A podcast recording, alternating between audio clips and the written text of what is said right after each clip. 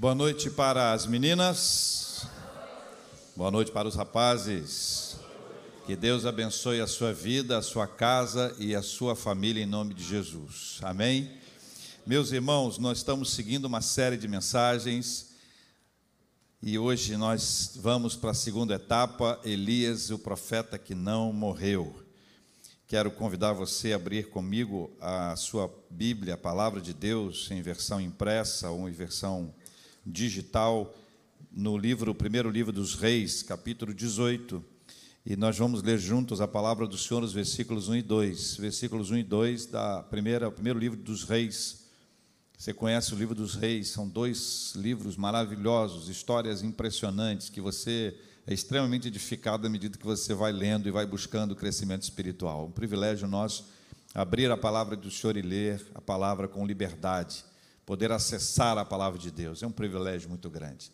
Primeiro livro dos Reis, capítulo 18, versículos 1 e 2, a gente está na sequência da série Elias, o profeta que não morreu. Você sabe que Elias, ele, ele fugiu da morte, pediu a morte e não morreu é extremamente diferente a vida do profeta Elias. E algumas das histórias que nós vamos ler juntos hoje aqui vão nos ajudar a compreender isso. Capítulo 18, versículos 1 e 2 diz assim: Muito tempo depois veio a palavra do Senhor a Elias. Quando foi, gente? No terceiro ano, dizendo o quê? Vai, apresenta-te a Acabe, porque darei chuva sobre a terra. Partiu, pois, Elias apresentar-se a Acabe, e a fome era extrema em Samaria. Lembrando aquilo que a gente já interagiu na semana anterior, ah, existem ah, dois nomes são muito importantes. Um é o nome de Acabe, é o rei, o rei de Israel. E outro nome é o nome da sua esposa, Jezabel, mais conhecida do que o próprio Acabe. Jezabel levou uma fama de ser uma mulher mais ou menos ruim, ou péssima muito brava, enérgica, violenta. É a fama que ficou de Jezabel. Acabe e Jezabel. A fome que se trata aqui no texto, no texto ela, ela nos fala sobre o seguinte: olha só. Deus determinou que não houvesse chuva sobre a terra. E não houve chuva sobre a terra durante um tempão. A sequidão, a estiagem, provocou a fome. Era um povo que estava habituado a viver dessa forma, viver da agropecuária, a viver no campo, a plantação, a colheita, tudo isso era fundamental. E aí nós começamos a interagir com o texto bíblico. Eu queria chamar a atenção para vocês de três pontinhos rápidos aqui. O primeiro deles é que Deus estabelece os ciclos da nossa história. Deus estabelece os ciclos da nossa história. Quem tem o poder na sua mão para definir os tempos é o nosso Deus. E veja que o versículo primeiro, ele nos ajuda a visualizar isso. Se você puder, leia comigo, por favor. Muito tempo depois, veio a palavra do Senhor a Elias no terceiro ano, dizendo que vai, apresenta-te a porque darei chuva sobre a terra. Eu queria chamar sua atenção para muito tempo, muito tempo, depois, terceiro ano, e darei chuva. Cada uma dessas palavras, ou desses pontos, ou desses, desses sublinhados que a gente faz aqui, ele nos traz essa ideia de um Senhor que estabelece os ciclos da nossa história.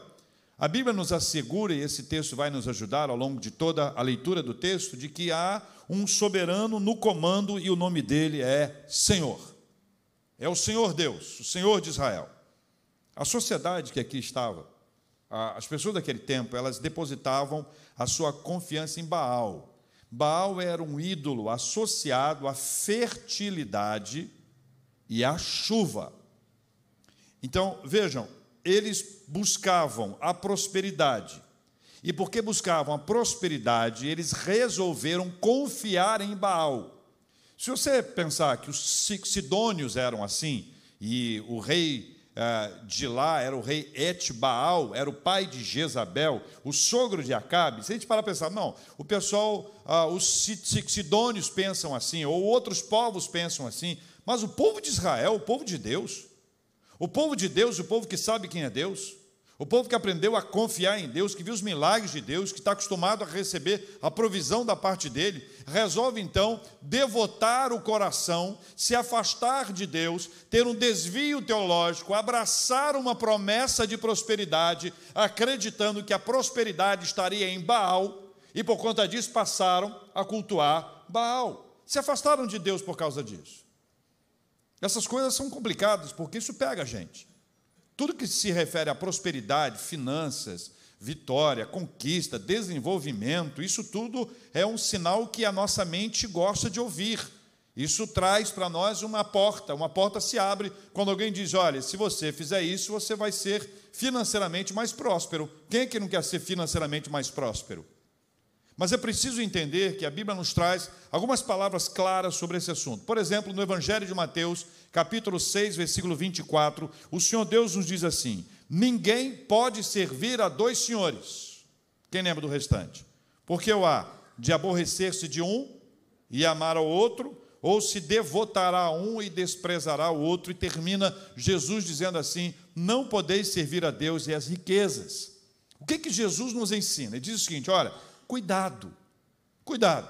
Nem você, nem eu, nenhum de nós poderá servir a dois senhores. Ele especifica isso, ele esclarece isso, ele lança a palavra, ele lança a luz sobre esse assunto. Ou você vai amar a Deus ou vai amar a riqueza. Porque existe uma posição nossa de devoção, de adoração à riqueza. E de uma forma ou de outra, essa relação com o dinheiro, com a riqueza, passa a ser uma forma de adoração.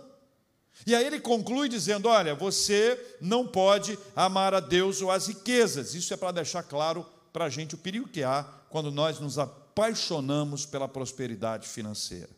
Cristo ensina que há um só Senhor, e este Senhor é o nosso Deus. Então, quando o povo de Israel deixa a fidelidade a Deus, deixa de confiar em Deus, deixa de fundamentar a sua vida em Deus, deixa de acreditar na provisão divina e passa a acreditar em outras formas, ele está abrindo mão do seu relacionamento pessoal com o Senhor. Isso para nós é um perigo, especialmente quando se trata do nosso sustento e da nossa vida.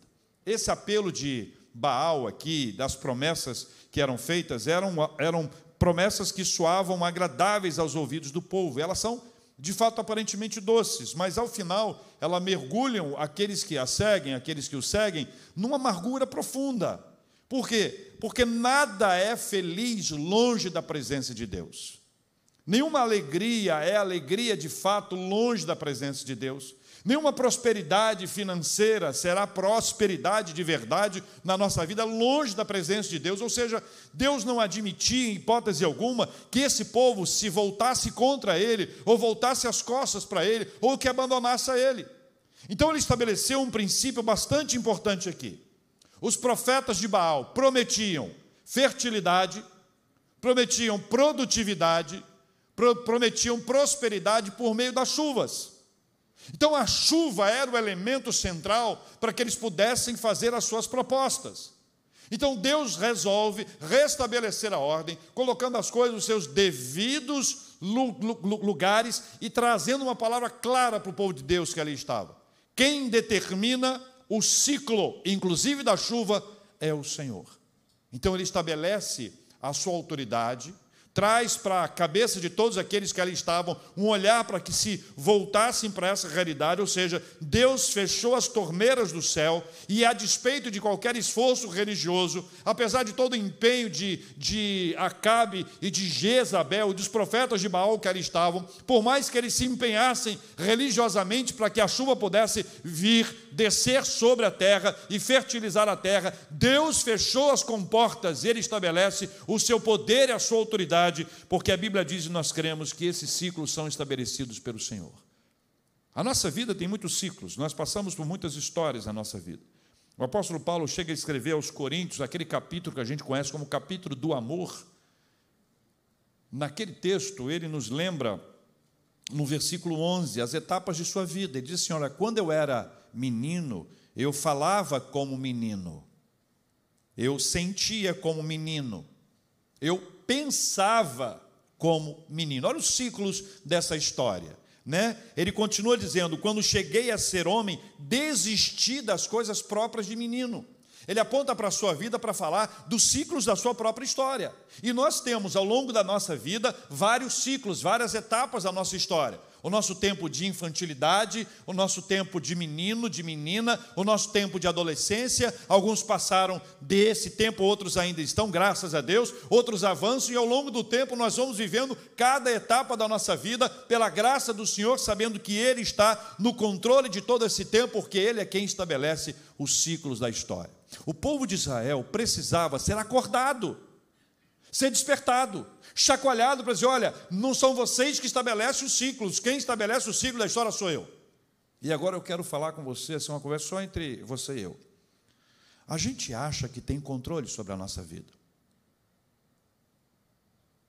A gente acha que pode montar uma agenda e estabelecer a agenda, como se essa agenda fosse colocada porque nós queremos que ela seja.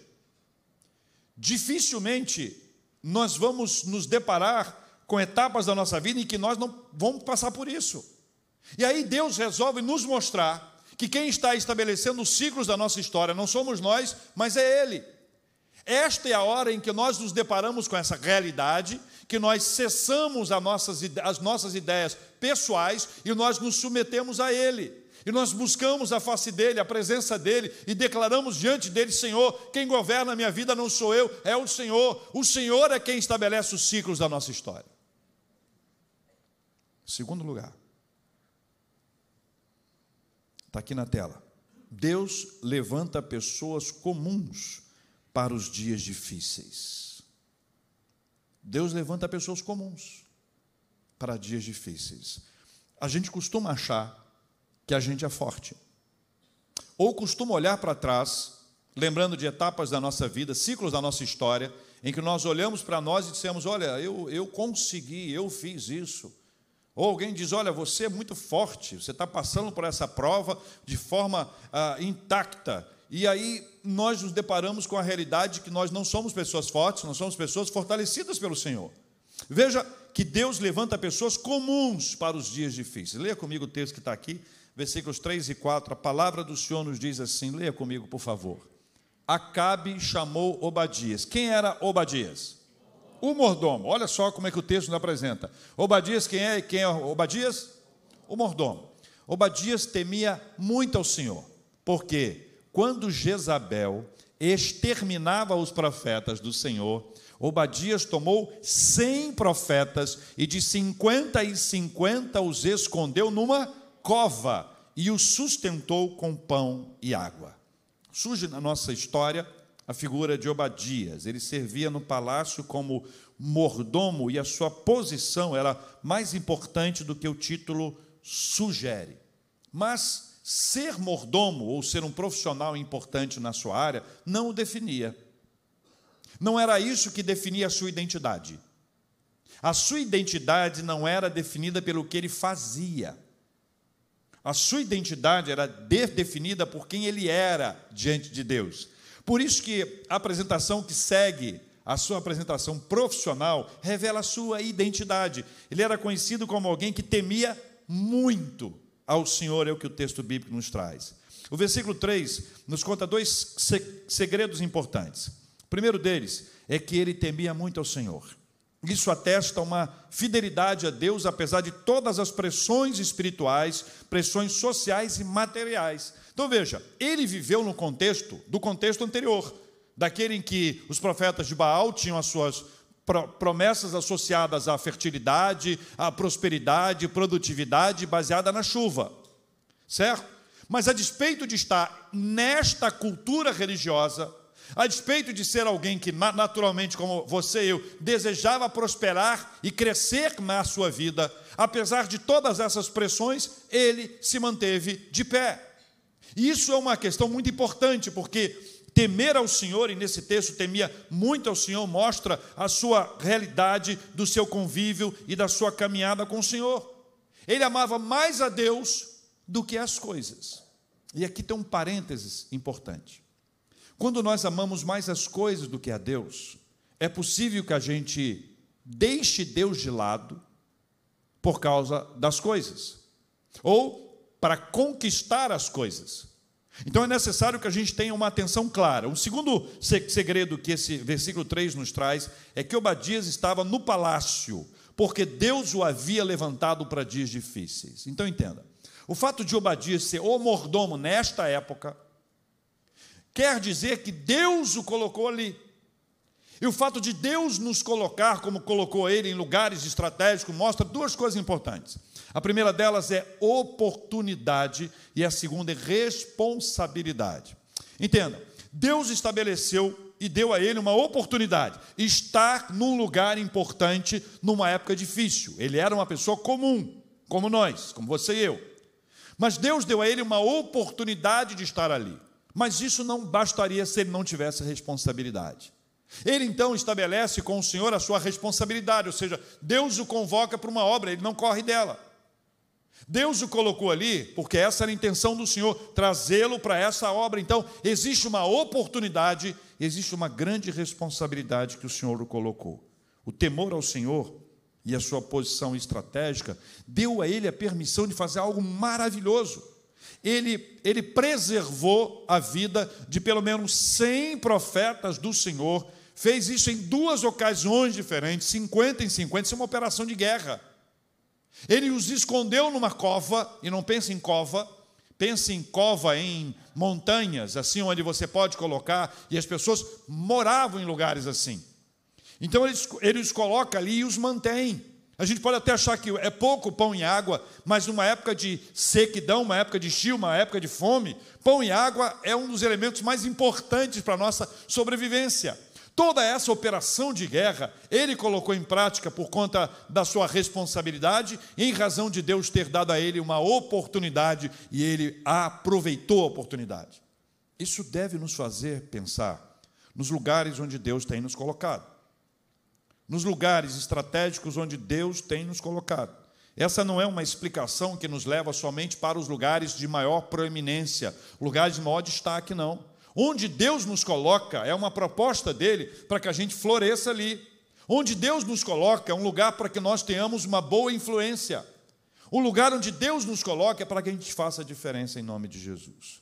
Leia comigo o versículo 4, está na sua Bíblia aí. Diz assim: Porque quando Jezabel exterminava os profetas do Senhor, Obadias tomou cem profetas e de cinquenta em cinquenta os escondeu numa cova e os sustentou com água pão e água. Essa é a descrição que o Senhor nos mostra na sua palavra. Os versículos seguintes nos contam que Acabe chamou Obadias para uma missão. Acabe deu ele uma missão, essa que ele começa a apresentar aqui. Mesmo sem saber, Acabe, mesmo sem saber que a missão que estava sendo confiada a ele era uma missão que ele poderia encontrar o profeta Elias. Na verdade, a proposta era essa: eu vou para um lado, você vai para o outro para encontrar Elias. Na cabeça de Acabe era um encontro para exterminar Elias. Mas olha o que Deus fez. Deus providenciou uma pessoa para que essa pessoa pudesse encontrar o profeta Elias, preservar a vida dele, mais do que isso, ter a sua própria vida preservada. Sabe por quê? Porque, embora os planos de Acabe tenham sido para exterminar a vida de Elias, os planos de Deus para ele eram maiores. Isso deve nos fazer pensar também, queridos irmãos e irmãs, que os planos de Deus eles não são tão limitados, pequenos e tímidos como os nossos planos. E ainda que outras pessoas tenham outros planos para a nossa vida, ou seja, alguém que não nos quer, alguém que, enfim, que quer tentar alguma coisa é, é, terrível contra nós, o Senhor Deus é capaz de mudar completamente a história, porque Ele tem planos maiores para a nossa vida. Você deve conhecer a vida de José, chamado José do Egito. José era governador do Egito. Mas antes de ser governador do, do Egito, seus irmãos tentaram matá-lo. E não só tentaram, como depois de serem impedidos, eles o venderam e eles transformou no escravo, e depois a vida andou, pela graça de Deus, o Senhor foi abrindo as portas, soberanamente abrindo as portas, ele foi preservado. Quando seus irmãos descobrem que José não apenas está vivo, mas é agora a segunda maior autoridade no Egito, eles ficam desesperados, porque sabem que a vida manda a fatura. Aí aparece a graça de Deus. E ele faz uma declaração que fecha o livro do Gênesis. Ele diz o seguinte: Olha, o mal que intentaram contra mim, Deus transformou em bem. Por quê? Porque os planos de Deus são maiores que os nossos e que os dos outros. Ainda que alguém se levante contra nós, o plano de Deus para mim, para a sua vida, eles são maiores, são planos de Deus, não planos nossos. Ou seja, o Senhor tem compromisso com os planos dele. Embora Acabe e Jezabel tenham sido grandes líderes de sua época, bélicos, violentos, não conseguiram exterminar Elias, porque os planos de Deus eram maiores. Terceiro e último, Deus se revela para trazer de volta os que dele se afastaram. O versículo 21 do capítulo 18, vai estar aqui na nossa tela, mas deixa a Bíblia aberta para você acompanhar na Bíblia também, se puder. E leia comigo aqui o versículo 21 no capítulo 18. Diz assim: Então Elias se chegou a todo o povo e diz: O que, que ele diz? Até quando cocheareis entre dois pensamentos? Se o Senhor é Deus, seguiu. Se é Baal, seguiu. Porém, o povo nada lhe respondeu. Aí tem um segredo nesse texto aí, tem vários, né? Mas a primeira coisa é que quando chega nesse ponto aqui, Elias já falou com Acabe, já fez essa proposta, já se reuniu com as pessoas, profetas de Baal diante dele e o povo também. Ele traz uma palavra clara para o povo. Ele percebe que o povo estava cocheando, quer dizer que estava dividido, que tinha dois pensamentos. De um lado era Baal, do outro lado era Deus. E Deus não aceita isso, porque essa é uma divisão. Deus, nós devemos a Deus a nossa plena, total e única adoração. Nós adoramos somente a Deus. Mas o povo, o coração do povo, a mente do povo estava dividida. Então ele disse: Até quando? Até quando? Se o Senhor é Deus, seguiu. Mas olha olha a sua fala. Se é Baal, seguiu. Qual foi a resposta do povo?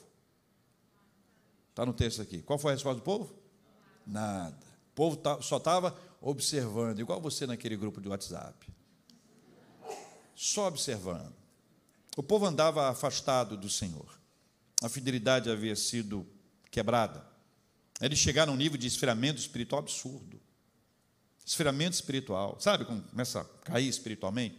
Começou a esfriar espiritualmente. E quando você começa a esfriar espiritualmente, você começa a aceitar outras direções que não as de Deus. Você vai abrindo mão do seu relacionamento fiel com Ele, vai se afastando dele. E começa a esfriar. E quando você esfria, você perde a conexão. E ao perder a conexão com o Senhor, passa a aceitar todas as influências que chegam. Foi o que aconteceu com o povo. E essa reação das pessoas nos dá a impressão de que eles não tinham entendido a gravidade do assunto. Porque quando a pessoa fica, se cala, ela tem a oportunidade de responder e não fala nada, ela nos dá a impressão de que ela não entendeu ainda o que está acontecendo. Eles não haviam entendido que a situação era extremamente grave. Eles estavam correndo risco, profundos riscos espirituais. Aí o Senhor trouxe uma forma e essa forma tem que ser lida dentro do contexto. Essa forma que Deus estabeleceu não pode ser pensada fora do contexto. Você pode acompanhar comigo a leitura dos versículos 23 a 25 do capítulo, 20, do capítulo 18. Porque ele vai nos, nos dar o norte do que vai acontecer. Olha só, versículo 23, 24 e 25. Leia comigo aí.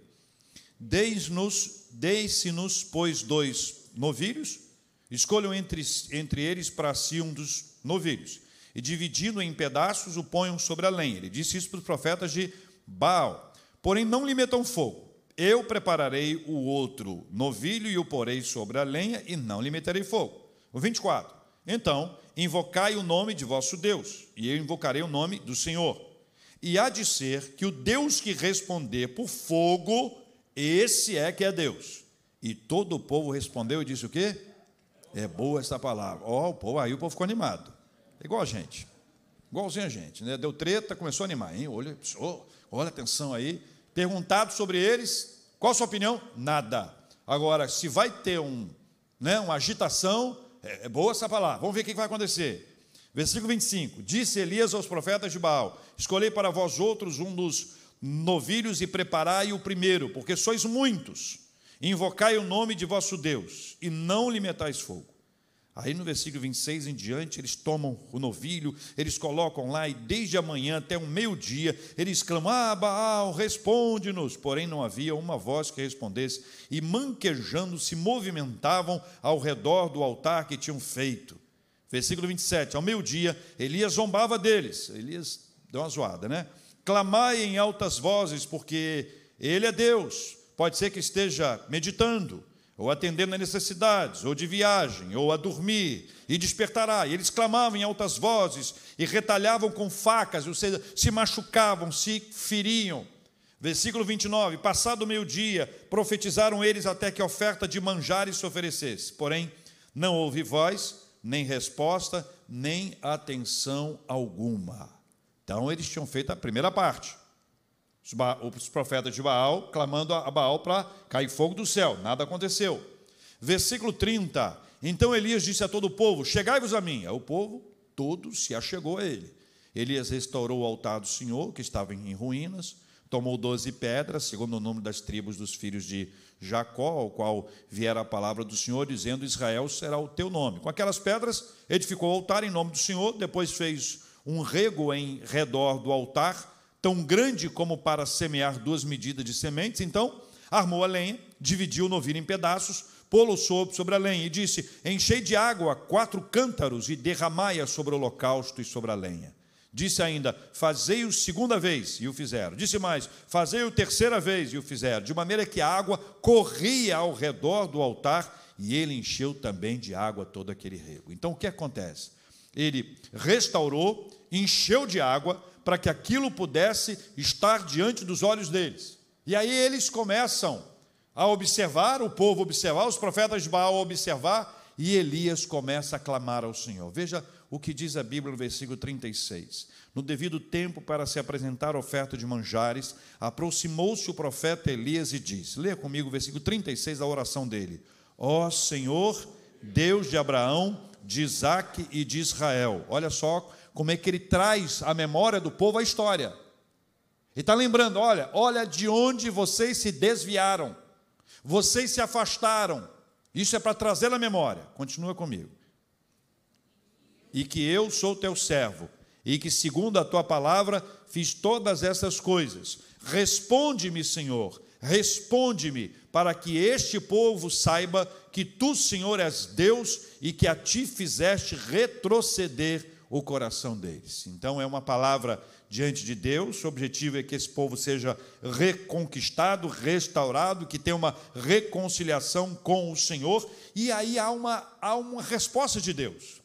Essa resposta de Deus, ela aparece aqui no texto para nós lermos juntos aqui no versículo 38. Leia comigo 38. Então caiu fogo do Senhor e consumiu o quê? O holocausto depois, a lenha depois, as pedras depois, a terra e a água, e ainda lambeu a água que estava no rego, ou seja, secou tudo. Era muito mais do que aquilo que foi combinado, ou seja, o poder de Deus foi tão extraordinário sobre a vida deles e diante dos olhos deles. E aí a Bíblia nos diz que o povo respondeu no versículo 39: O que vendo todo o povo caiu de rosto em terra e disse: O Senhor é Deus o Senhor é Deus. Esta postura do povo de Deus aponta para a sua rendição. É um recomeço, é uma reconciliação, é uma restauração. Deus permite que todas essas coisas venham a acontecer para que eles pudessem trazer a mentalidade deles de volta à presença do Senhor. Isso nos mostra algo muito precioso, preciosíssimo demais. Eu quero que vocês entendam. Eram 450 profetas de Baal. Era um profeta do Senhor. Isso nos mostra a lógica divina para números, para quantidade. Deus nunca está preocupado com a quantidade. Diversas vitórias do povo de Israel foram conquistadas com o povo de Israel mais fraco do que o seu oponente. Por isso é perigoso quando o povo de Israel se considera mais poderoso que o oponente porque deixa de confiar a sua vida a Deus. Mas não são só eles, não, somos nós. As nossas vitórias não são conquistadas por causa da nossa força, elas resultam da graça divina, da sua misericórdia sobre nós. Então Deus ele se revela não a partir da força do homem, mas a partir do seu poder. Você se lembra quando o povo de Deus chegou para atravessar o rio Jordão e conquistar a terra prometida?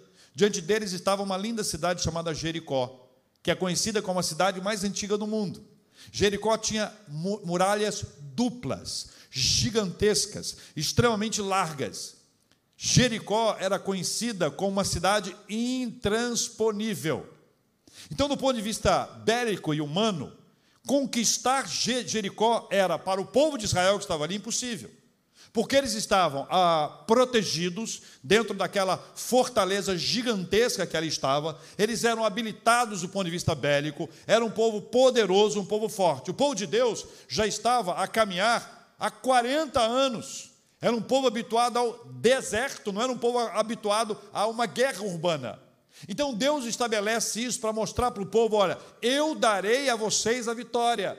A vitória não é pelas mãos, a vitória é pela fé. Essa é a vitória que nos move. Então, quando o povo de Deus vence esta e tantas outras batalhas, ou quando Elias vence uma batalha a, a, a, extraordinária como essa, isso reflete o poder de Deus e não a força do ser humano mas nos ensina a estar do lado certo. Nós precisamos viver do lado certo. E o lado certo é o lado da fidelidade a Deus sobre todas as coisas.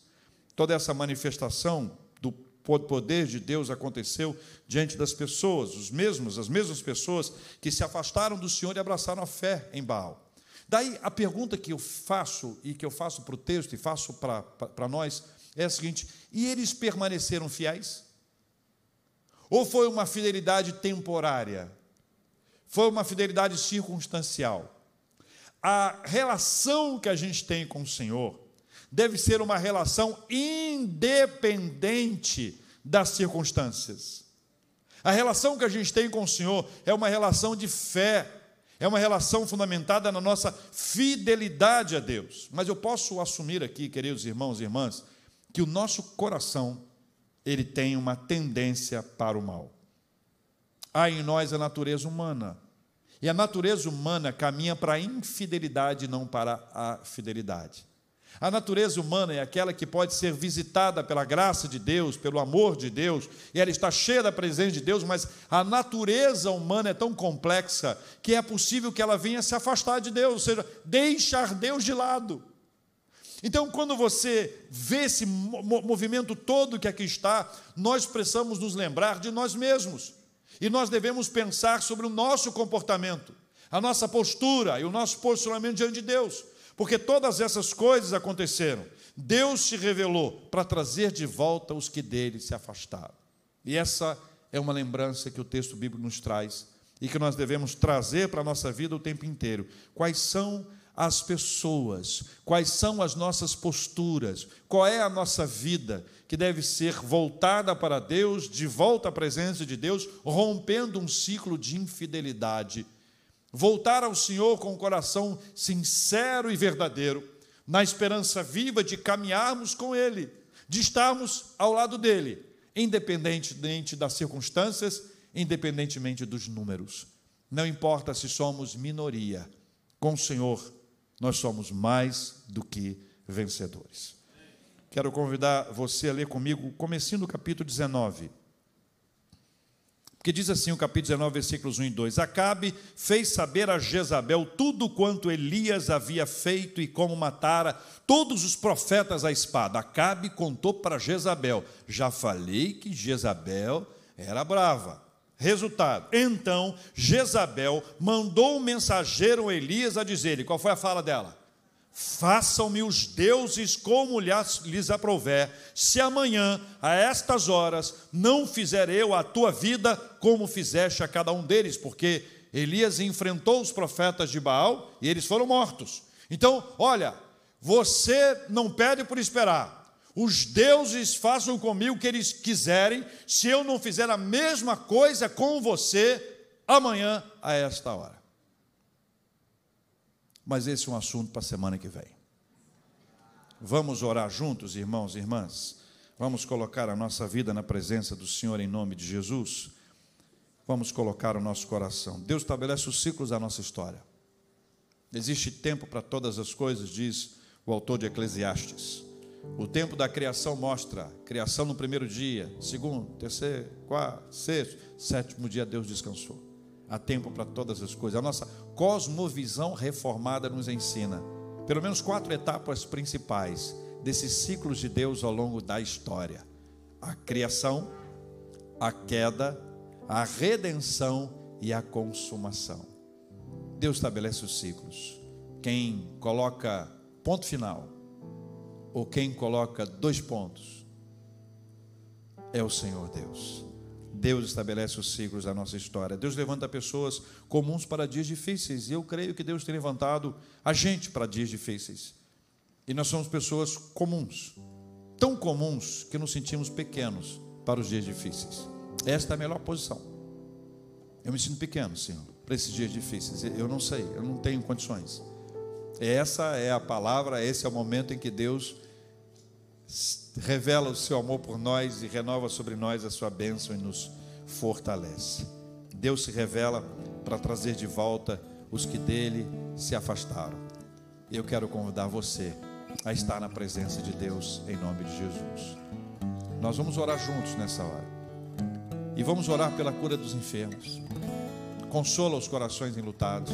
Vamos orar pelos pedidos que nós temos e são especiais e queremos apresentá-los diante de Deus em oração. Se você quiser ser parte desse momento de oração, deixe seu lugar, vem aqui à frente. Nós vamos orar juntos em nome de Jesus. Oh Deus querido, nós oramos ao Senhor em nome de Jesus. Nós precisamos da direção do Senhor e a bênção do Senhor para a nossa vida. Queremos estabelecer os ciclos queremos definir etapas. Mas hoje aqui, nós nos lembramos que é o Senhor quem estabelece. Por isso nós vamos nos submeter aos ciclos estabelecidos pelo Senhor em nome de Jesus. O Senhor levanta pessoas comuns para dias difíceis, e aqui estamos nós, comuns,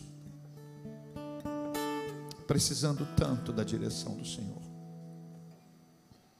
precisando tanto, tanto, tanto do Senhor.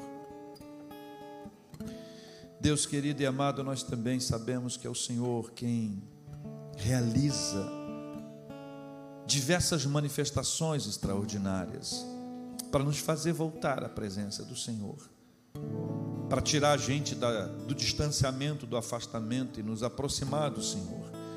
E hoje também é dia de voltar à tua presença. Hoje também é dia de ouvir a voz do Senhor. Hoje é dia de reconhecer os seus cuidados, o seu poder, a sua majestade. E nós pedimos ao Senhor que assim seja, em nome de Jesus, Pai. Nós oramos pelos irmãos queridos, pelas nossas famílias, oramos pelos casamentos, pela criação dos filhos. Nós pedimos a sabedoria, a direção do Senhor para cada processo da nossa vida, seja no trabalho, na nossa escola, na universidade na nossa casa, na nossa igreja, em todo e qualquer lugar. Nós contamos sempre com a direção e a bênção do Senhor em nome de Jesus. Pai, nós oramos pelos enfermos e pedimos a bênção do Senhor para Daniela, para o reverendo Ronaldo Lidório, para o César, o senhor Elias, o reverendo Silvânio, Inês, Josimar, Terezinha, Dulce, Ana Carolina, Ana Clara. Nós oramos pelo Paulo Romero, Aloísio Lima, Elisiário Francisco, que a bênção do Senhor seja sobre cada um. Que a bênção da saúde seja derramada sobre estes e tantos outros que nós nos lembramos ao longo da nossa oração, pessoas que precisam tanto da bênção do Senhor. Nós oramos, ó Deus, por fortalecimento espiritual. Oramos pela alegria do Senhor, que é a nossa força. Oramos pela paz de Deus, que excede a todo entendimento, a fim de que esta paz guarde o nosso coração e a nossa mente em Cristo Jesus. Entregamos a vida do teu povo, de cada um de nós, da igreja do Senhor. Oramos, ó Deus, pela paz no mundo. Tendo a certeza, ó Deus, de cada pedido nosso é ouvido pelo Senhor. Cada pedido nosso é apresentado diante do Senhor, e se for da vontade do Senhor, essa bênção vai chegar. Se demorar, dá-nos paciência, Senhor. E se não chegar, dá-nos a tua paz. Em nome de Jesus, o nosso Senhor. Amém.